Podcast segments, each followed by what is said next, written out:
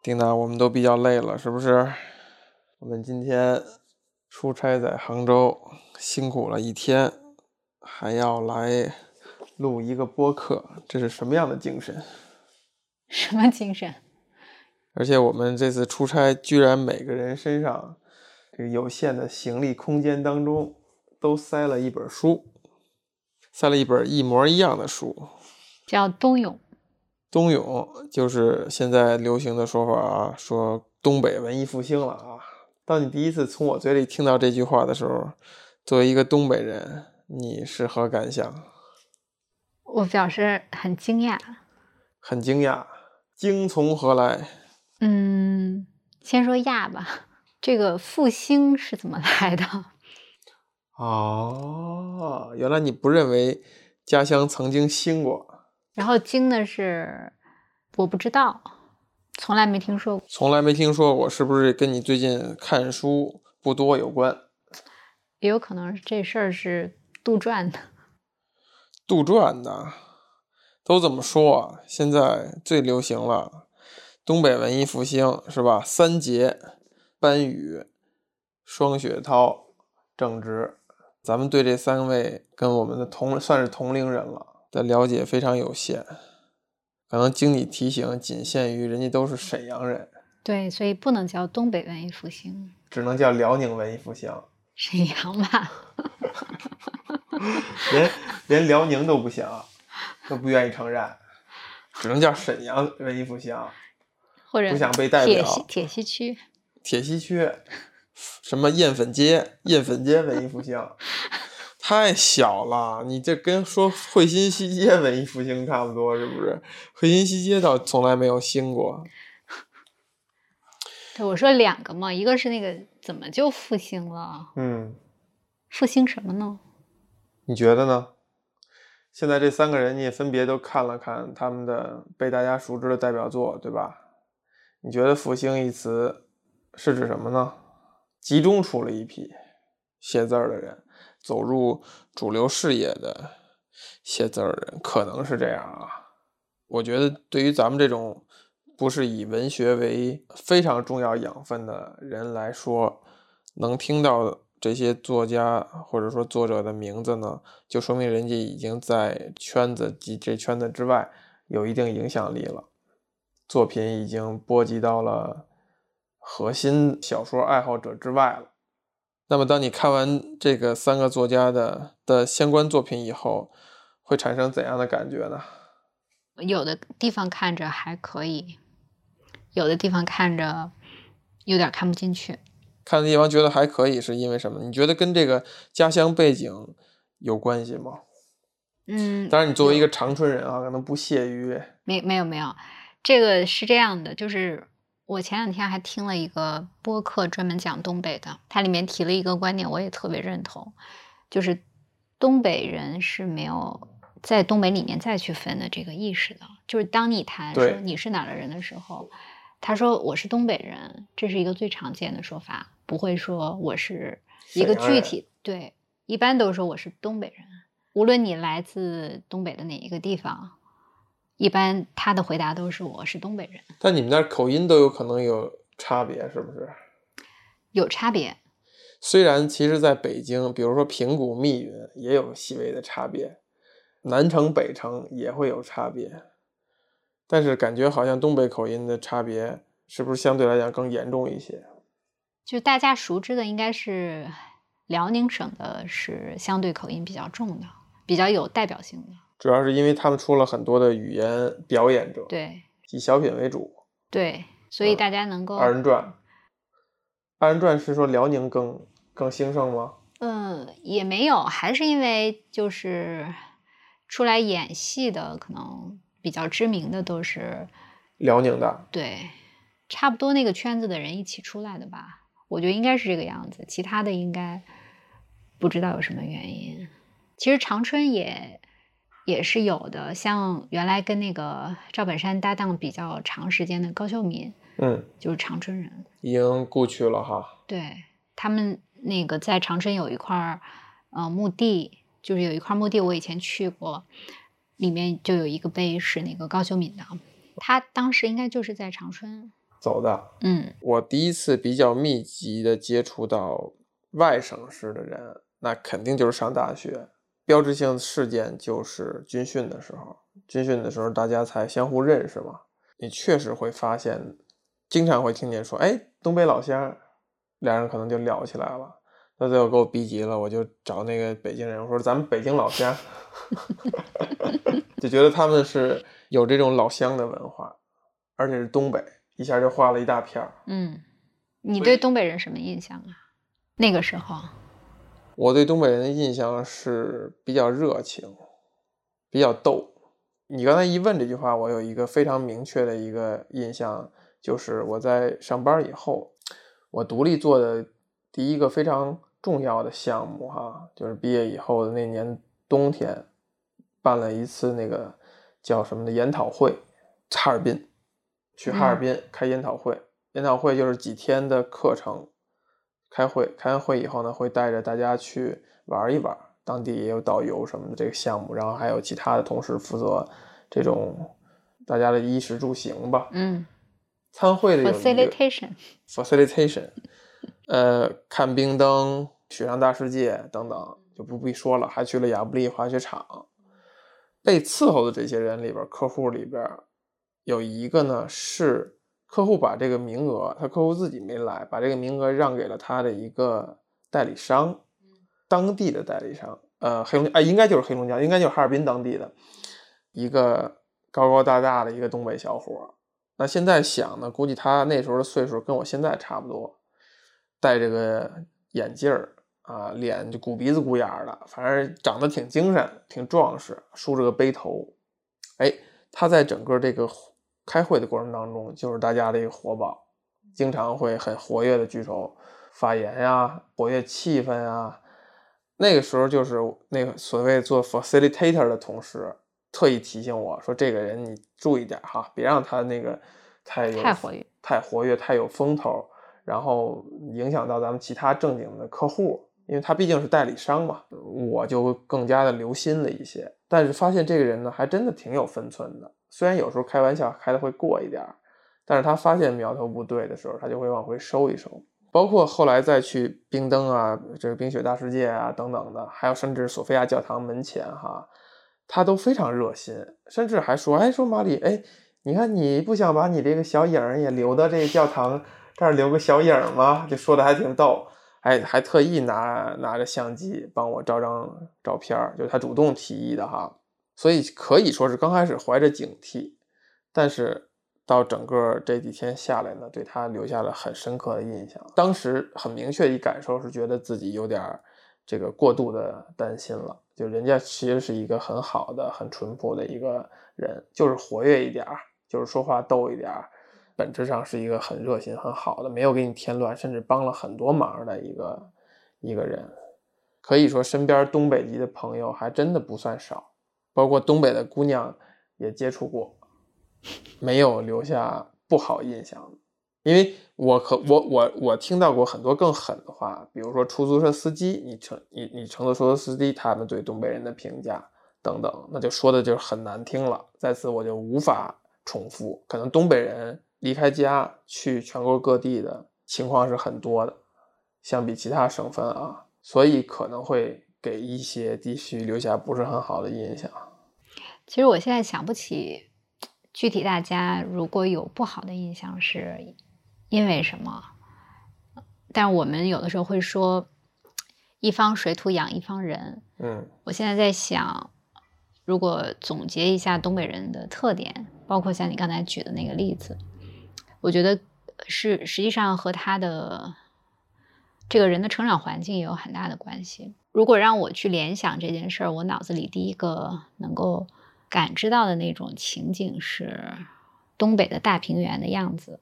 比如说来的路上，就我们看这个火车从北京驶出，一直到南方，就你能看到这个一路上的风景。如果有一辆列车是在东北的这个土地上行驶的话，其实你看到的是非常非常平的土地，就是它是一望无际的，可能你能看到很远的地方都没有任何的山，没有任何的起伏。比如说，我们有的时候开车从高速公路上或者从路上走的时候，就有很明显的那个感觉，尤其是呃庄稼它没有长得特别高的时候，就是你能看到远远的那个天际线，特别的开阔。所以，其实我想说的是，东北人普遍有的一个特质就是非常的敞亮。哦，他没有什么遮遮掩掩，没有什么沟沟坎坎，他表现出来那个可能就是他的那个样子。这几年关系比较近的东北人哈，就这几年新认识的关系比较近的东北人，比如也是来过播客的那个，哎，他家具体哪省的我都忘了，但是他就是说，他虽然是东北人，但是他不喜欢东北人，他甚至经常自黑自己家乡。他就是他就觉得他自己就应该属于深圳，等等，他甚至还会调侃你，比如说说这个演员那个张译，在这个去年说那个金刚，去年还前年金刚川上映的时候，张译拍胸脯说绝对好看，不好看就是找我来。后来我跟交流这电影的时候，我就说我说这个听说挺好看的，我说张译他说了，他说他说不好看，你就我拿人格担保。他说张译哪儿人？我查查，一看啊，东北人，那不能信。他就会这样的形式说话，所以我不知道这种，比如说说话的时候云山雾罩，说话夸张假跟敞亮是不是两个方向？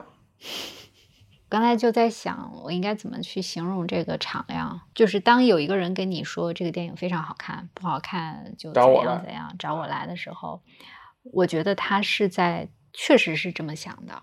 有可能他在非常真诚的去推荐这件事情，就是因为他有的时候太真诚了，他不会顾及说其他人怎么看待这件事情，他就是在讲他自己的感受。所以我说的没有遮遮掩掩，就是敞亮，就是他会把自己特别真实的一些想法直接表达出来。但是这些真实的想法，当你在讲的时候呢，他可能。不带有对别人的共情，不带有对别人的同理，他出来以后，也许就是某一种让你觉得过分的夸大了，或者是伤害了某些人。他没有基于对别人的某一些感知去讲这样的话。敞亮就是我把胸膛露给你，我就让你看到，就比较直，全部比较直，非常直，就一眼你就可以望到天际，一眼就可以望到底。那你对于东北人喝啤酒采香喝这件事儿怎么怎么评价呢？采香喝，这这都成为这个全国的热梗了。就很简单例子啊，北京人喝啤酒最大的特点，俩人喝肯定先要两瓶儿，就算这俩人说今天晚上喝到晚，喝的一醉方休，喝到 喝到那个打烊，他也先要两瓶儿，喝完以后再要两瓶儿。主要原因就是保证它凉，你要一堆放这儿以后。两瓶喝完，其他瓶是变成常温的了，所以就是两瓶两瓶要。经常在北京饭馆，你看在这喊服务员拿两瓶啤酒，就这，你看再拿两瓶啤酒，这典型的北京人说话方式。但是我前年去哈尔滨看我弟弟啊，因为我弟弟现在在堂弟现在在东北工作，你就很明显的发现，或者说当你有东北的朋友来北京吃饭，尤其又赶上比如他想请客的时候。他很习惯，就是先要一箱，先要十瓶，在这放着，就镇着大家，镇住了。然后我就跟他们说：“我说咱两瓶两瓶要，不然不凉了。”人家也有对策，说不凉了咱就换，让他再换几瓶。但是关键是这一箱要在这放着，所谓踩箱喝，就是搁脚底下在这踩着。我们在我们在哈尔滨吃串的时候就是。喝了少半箱，剩下半箱退了，在人那儿常规操作，就是先要一箱在这搁着，最后肯定喝不了，然后退，再数瓶子。但是必须要把这个阵势先摆出来，不凉了可以换。这个东西吧，就在我们这种就是讲究操控的 北京人来看呢，就觉得有点哎呀小题大做了。两瓶两瓶药也不丢人，对此你怎么看？这事儿真的太有意思了。是不是特别有意思？所以你认为这是什么？一种阵势，一种一种阵势。你你觉得你受到了某种胁迫，还是怎么样吗？我刚开始觉得是说是一种要展现大方一些，能喝有阵势，就怎么着，先把这虎皮先扯起来，能不能喝再说，咱先阵势先展出来。然后再有呢，就是印象里边以前非常非常小的时候，有那种说今天我请客，先掏出钱来，先拍在桌子上，先显示我钱带了，对吧？别回头请半天，一结账的时候，哎呦，假装怎么着啊，上厕所了还是怎么着，百人一倒，有点那种钱先拍在桌子上来那种感觉。但是这个我觉得就是一种不了解这种文化人的一种解读。后来我觉得你可以理解为就是习惯的问题，就从小你你家里人就是这样，你就习惯性的这样了。你也可以理解为他怕人别人都把啤酒喝光了，他到时候没得卖了啊，先买一箱在那搁着，跟那几个小伙伴去喝酒。他有东北的急的，他你发现他每次要啤酒都是这样，先来十个，桌子上先摆着啊，来十个。啊，然后喝不了不行退，不行再退。所以你知道我是怎么点菜的吗？你不是就点一篇吗？点一篇菜单。其实这两种行为是非常一致，就跟你说的那个采香喝其实是一回事儿。还有我点菜的时候怎么点呢？我不会这两个人吃饭两个菜就够了，我肯定会多点一个，对不对？嗯，跟这个事儿其实是一样的，就很简单的。能一样吗？菜可以。不是它的核心，它的核心是什么？它的核心是，嗯，怕不够，怕你不好意思。哦。怕因为你觉得点的少了不敢喝。对，点少了，然后你不好意思吃，你不好意思喝。这个其实是一个特别特别特别典型的东北人的热情也好，或者是他想对你的一种示好。他示好的方式就是他怕。不够，你因为没有点那么多，他怕你装，所以哎，这个倒是，他就要多点。你放在菜上，我确保这件事儿就是确保这件事儿就是你就哪怕是多了，但是你不会因为不好意思而导致你吃不够。你看东北菜都是什么样子，都是特别大的量，量。酒也是一样的，他不是想灌你，因为在东北的那个场景下。让你喝是对你好，你是朋友才会给你喝，看得上你才会给你喝，所以喝的越多越代表感情深嘛，感情深一口闷，一样的菜和酒都是一样的，没有区别。那如果硬要问你，你觉得不满意的地方是什么？我觉得东北人有的时候不是很上进，因为东北的过火还是比较容易的。黑土地长东西长得好，对。稍微种种就就跟之前咱们说墨西哥也是土地好，玉米长得好，随便扔地里不管了就长出来了，长得歪瓜裂枣的，不像咱们那些玉米都长得倍儿直溜，但是人就是能长出来，所以他就可以没那么上进。对，比如说在你看农村到嗯农闲的时候，嗯，如果是南方的。那个乡村经常会出现各种各样的什么工艺品啊，或者是开一个小厂呀，做点什么手工作坊呀，就他会想方设法去赚点钱贴补家用，或者是做点小买卖。但是东北人没有这种，从来就没有没有听说过，因为东北的农闲时间蛮长的，差不多十月份左右到第二年开春儿，中间有好几个月的时间。这好几个月的时间做什么呢？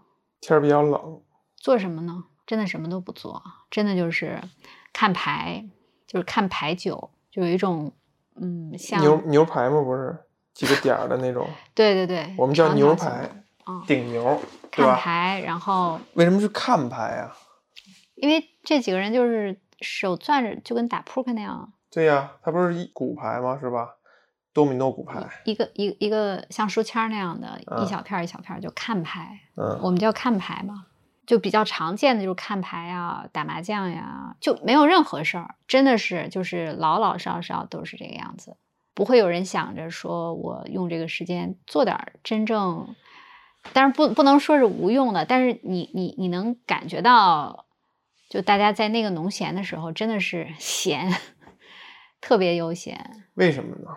因为这个时候庄稼已经收了，收获了一年的这个粮食，这段时间你也不能做什么。怎么就不？你刚才说了，人做点手工艺不行吗？对，但是不需要呀，因为这粮食够吃了。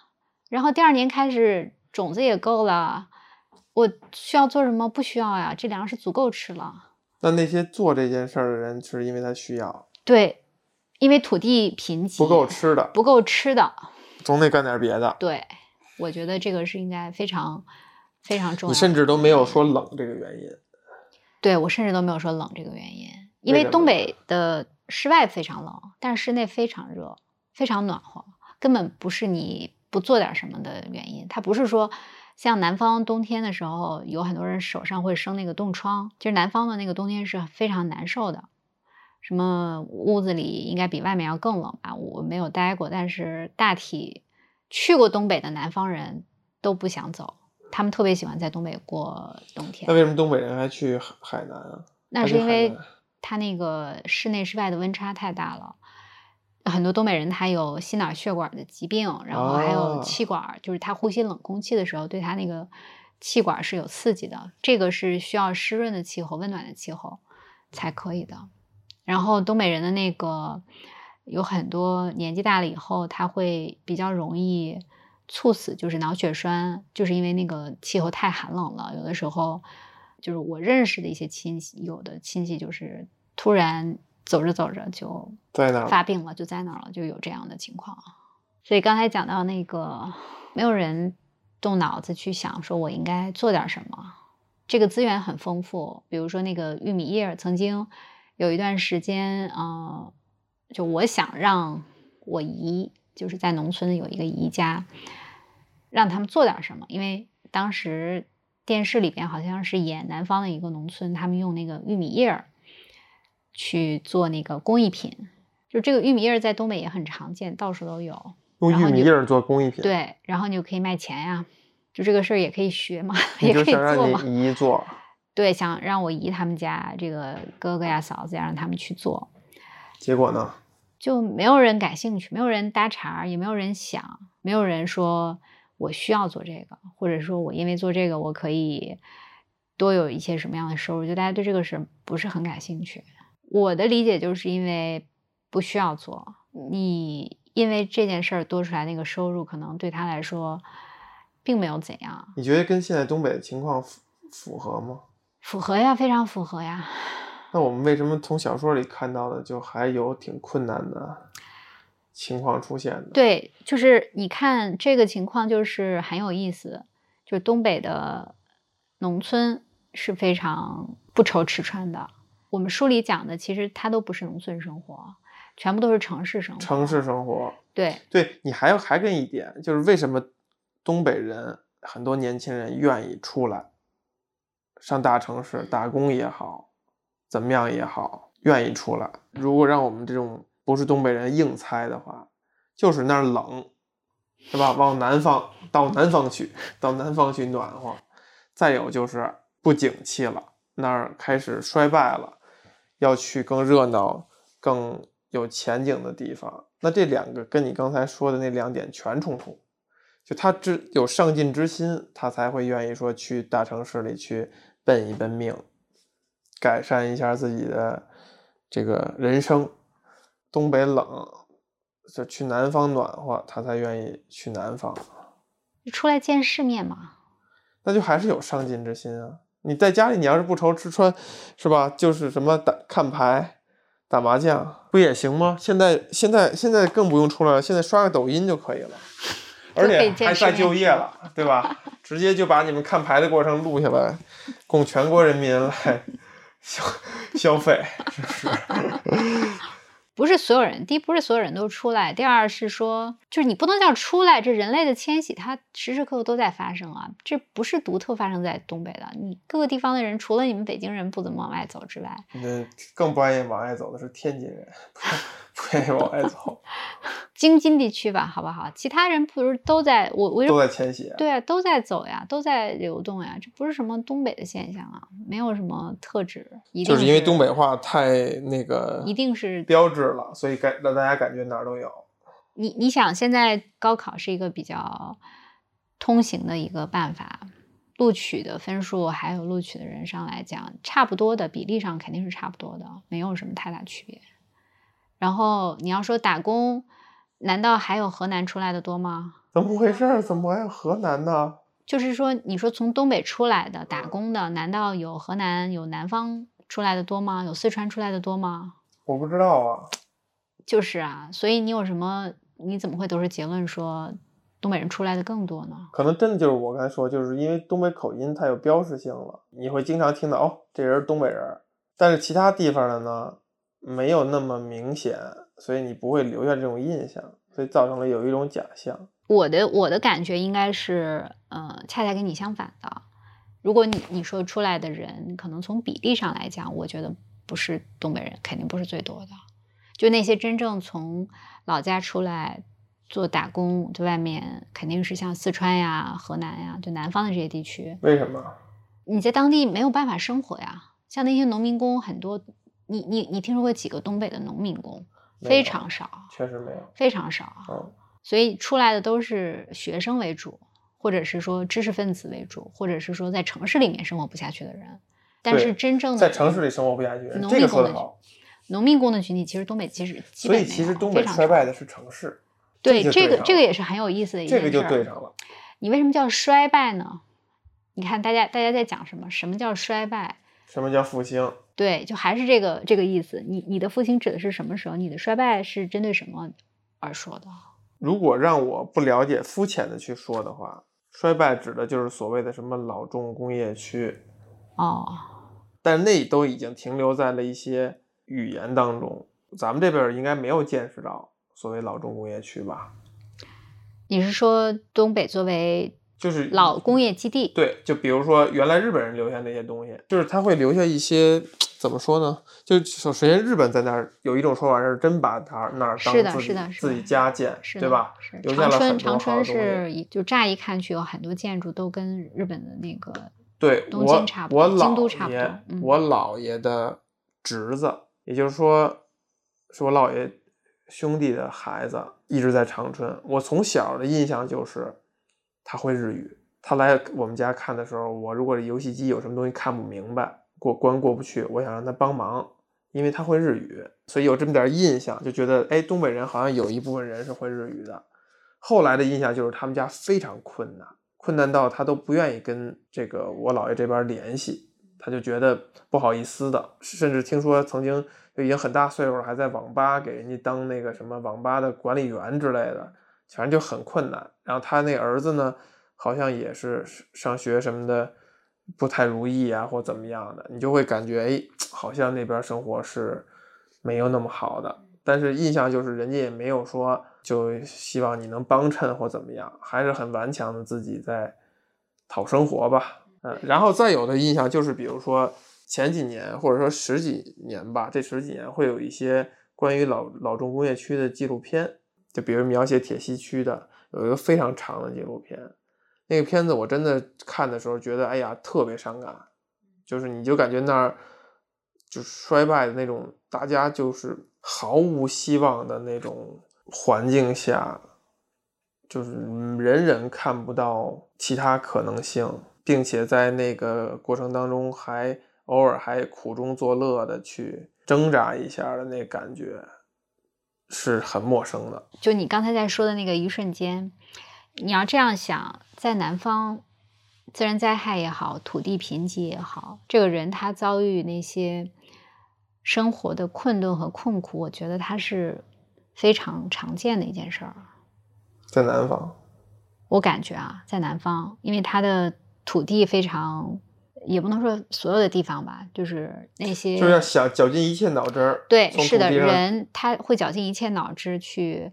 求生存，也有那种穷乡僻壤，交通也不好，就是他没有没有什么办法，真的是没有什么办法。但是这种状态呢，为什么南方人那么拼？是因为这种生存状态已经成为一种常态，就是他已经习惯了这个生活就是这个样子，所以他们脑子会非常活，他会在各种各样艰难困苦的条件下去想办法，主动的想办法去改变这个现状。嗯。但是我刚才所说的那个我不喜欢，就是东北人他没有那么这种情形，他不太对这种情形对他来说，其实是他没有经历过。说我当我的生活出现困苦的时候，我能怎么办？就这个不是大家所习惯的，大家所习惯的就是这个土地很肥沃，我撒上种子，它自然就会长，长了我就吃，就这是一种惯性。但是当你你说这个工厂关闭了、下岗了，其实他就完全没有办法了吗？当然不是了。但是大部分的东北家庭在面对这件事情的时候，给他们带来的那个心理冲击是非常大的。哎，是因为他没有经历过，他不知道，他他的基因里边就没有说没有在解找解决方案这个。我要找一个解决方案，我把它解决了，他就会把这个事情归结为说命不好，或者是哎呀外界的什么什么因素。嗯，然后就开始就什么弄一个什对，然后就会变得比较消极，或者是就是走极端。走极端。因为我经历过那个过程，就是你看到说家里的呃大人啊、亲戚啊有一些这个下岗的，但是你那个时候你感受到的更多的是抱怨，就是大家会抱怨这个，哎是怎么怎么样，然后呢，那你问怎么办？可能他们也说不出来怎么办，那能怎么办？也不想抱怨一下，然后能吃就吃一口，不能吃就借点钱，就是他不会想说，哎，我是一个劳动力，我还可以出去打工呀，我还可以自己家里做点什么。就跟我说的是，你没有人，基本上是没有人主动想，可能也有，但是非常少，你觉得东北人爱面子吗？爱面子，所以有的时候他们就把就是要把貂穿在身上，还有就是把各种 logo 什么的穿在身上。当然，这是一种非常表象的东西啊，因为爱面子这个事儿是一个，因为我非常爱面子，所以你就能够很细微的去体察到其他人的爱面子的行为。你说的那种，就是他不绞尽脑汁的钻研钻营，有时候也源于一种爱面子。就是我感觉南方人就属于在这些方面他钝感一些，或者他没那么在意一些，这是一个好的说辞，这是一个好说辞。就比如说你接，当你接一个推销电话，尤其十多年前，我其实不好意思直接就给人家拒绝的，啊，就觉得还得应对应对。但是可能在南方人看来就是直接挂断，当然现在我已经变成了直直接挂断了。就这就这个东西，它是不是面子呢？也不好说，但是它就是一种，也是某种直接。而北方人呢，就觉得哎，大家好像还是得得维护一个 vibe，对 不对？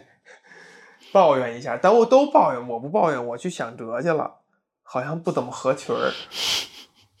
你知道我突然想到什么呢？就是有一次夜里边在等车，公共汽车站，看见一个我觉得也就四十多岁，不到五十岁的一个中年男子在翻那个垃圾箱，穿的并不是拾荒者或者怎么样的，翻垃圾箱拿出一瓶子，然后我呢忘了这茬了，我就盯着他那个动作在那看，他一回头看见我了，说：“嗨，没办法，单位开不出支来。”我小时候啊，我我上上中学的时候，一个北京的老爷们儿，就是你是一个路人，我觉得这事儿要是发生在南方的话，根本他可能会赏你一句“看什么看”，或者根本就不当没看见。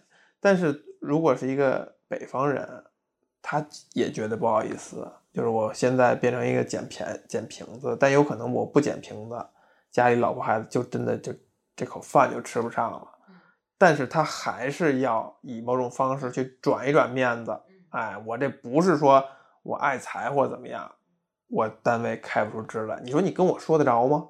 但是就因为我看他在观测他面子这件事儿，他就需要对这个有一个让这个事儿正常化的一个解释。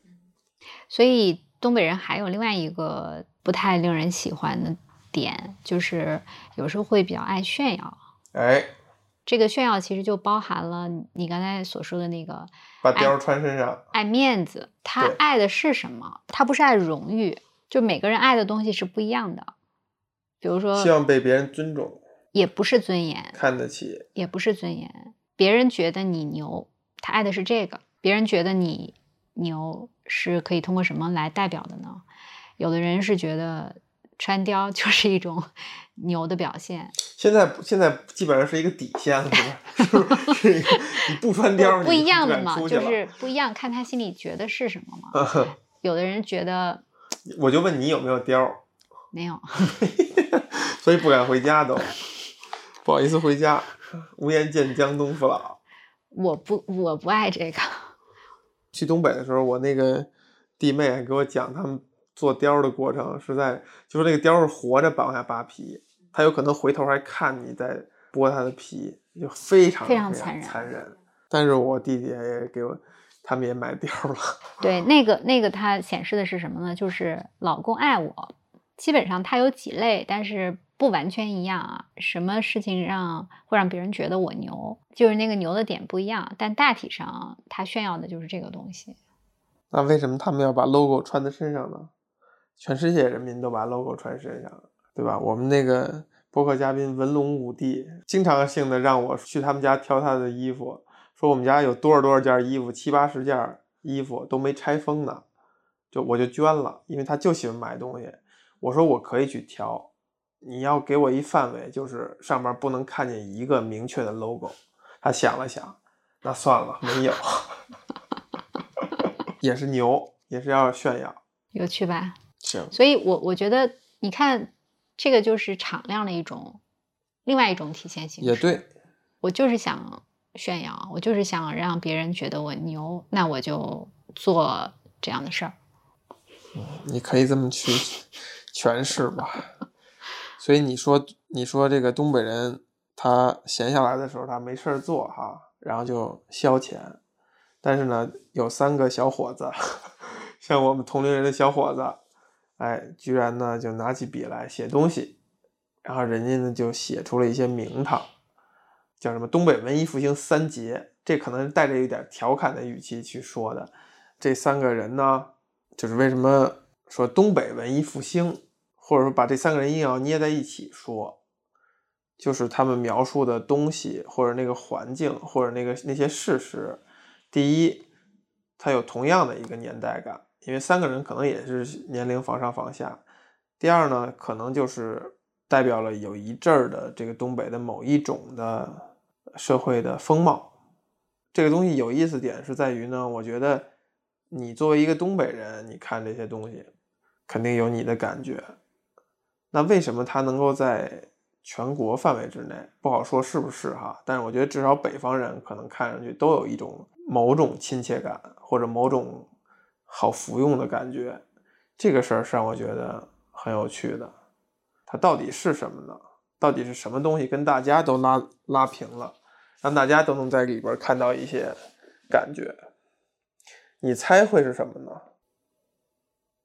这个问题问的比较大，你这一下子就三个作家三本书，让我这里面找哪些？对，因为。我很同意我的一个朋友说的话哈，就是说这三个人你花插着看，你看一段时间以后，你会觉得味儿差不多，差不多，你会觉得味儿差不多，这个味儿差不多，就特别金琢磨，这个味儿到底指什么？我觉得不光是语言上，我觉得这三个人在语言叙述方式上啊，还是各有一些特点的，也各有一些侧重的，但是到底是什么味儿差不多？这个味儿可能就是所谓的把它们捏在一起，并且说复兴吸引大家的那个东西，它独特，它才能吸引你，它独特，你才会在批量的看了一批以后，你会觉得有点腻，你会觉得想歇歇。我觉得就是这个东西。那我可能先随便说一个吧，我我我就只能讲我最没有感觉的事儿。最没有感觉的就是你觉得最和你的认知习惯一致的、符合的事情，就是你看了之后你没有觉得它非常奇怪，就这样的事儿可能是它的那个味道。那没有感觉，就是没有觉得它奇怪的感觉，就觉得这件事写的特别的自然，特别的是那么回事儿，就是这样的事儿，就没有觉得它很奇怪的感觉。如果你说这几本书里边，我大体上能够想到的几个点，一个是。它里边的那个女性角色的塑造都是比较有主意的，你觉得这个对吗？对呀，是啊，东北没有那种什么小鸟依人啊，依附别人，对，就是都比较独立，比较有主意。然后就你看这个书里边的感觉，就是男的和女的其实是非常平等的，那种平等不是说被谁营造出来的，而是说。就是特别自然的，他就是那个样子，大家不觉得奇怪？不觉得奇怪，不是这个男性让渡或者给予你的，他就是就是那个样子的。哎，这个还真是一个挺好角度，我还真没在往这方向想过。男女平等啊，女的都很有主意，这个角度还挺有意思，还挺独特。就是这个，我觉得特别的是那么回事儿。我想想，咱们是一样的，没什么区别。不是说因为你是男的你就怎样，你是女的你就怎样。哎，对，但是这个事儿你看哈，哎，你你这个事儿让突然间让我让我意识到一个问题，就是我们没拿其他的地域来划分一个某一个，尤其小说上、文学上的某个派系。在我我们当然不是那个爱好文学的那个强烈爱好者那个圈儿哈，从从一个普通爱好者角度来讲呢，破天荒头一次是把一个地区跟一个风格联系在一起。最多可能，比如说会提一些南方比较知名作家，会觉得他们的感觉是有类似的，或者他们整体的风格、行文的方式会有近似的，但是很少拿地域去说事儿。这回居然说是东北文艺复兴，东北三杰，就单独说都比较单薄呗，是吗？哎，你居然这么哎呀这么谦虚，不是因为他们真的是写出了。比较像的一种味道。你刚才提到的那个女性是一个挺有意思的事儿，我也在想，你看，比如说我们最近看的啊，或者说推荐你看的，比如说像那个《瀚海》，那个男女角色差别很大，嗯，不平等，非常不平等，是分量的悬殊，能量、位置、心态的差别的那个悬殊还是很明显的，是的。当然，那个可能你可以说，因为它是军旅题材，在军队这个系统下不奇怪。如果是这样的话，是不奇怪。那你比如说像咱们最近看的《文成》，对，是，其实还是有挺大差别的。是的，男女还是有很大差别的，还是很明确的。是的。哎，可以呀，丁子。哎呀，不，这这个事儿就是我我说了，我就是觉得。他写的就是事实啊，就是真实的情况。这就是东北人，就是女人养家很普遍的另外一种写照，是吗？就男的也不觉得丢人。不是，不是养不养的问题，就是他不是说谁家里边女人养家在东北是不是一件丢人的事儿？没想过这个问题。但是我说的那种平等，不是指谁养谁。这种频道，而是我知道，我就是说，它是一种最我们最容易看到的嘛，最容易去衡量。你说，你要真是说在有一些地区的文化，那你要是女人出去挣钱，那男的根本抬不起头来了，就在这个街坊街坊邻里之间。那那我觉得肯定没有。对，所以你们那儿就习以为常，还是挺好，哎，挺好的。我就是没去东北发展发展吧，好吧。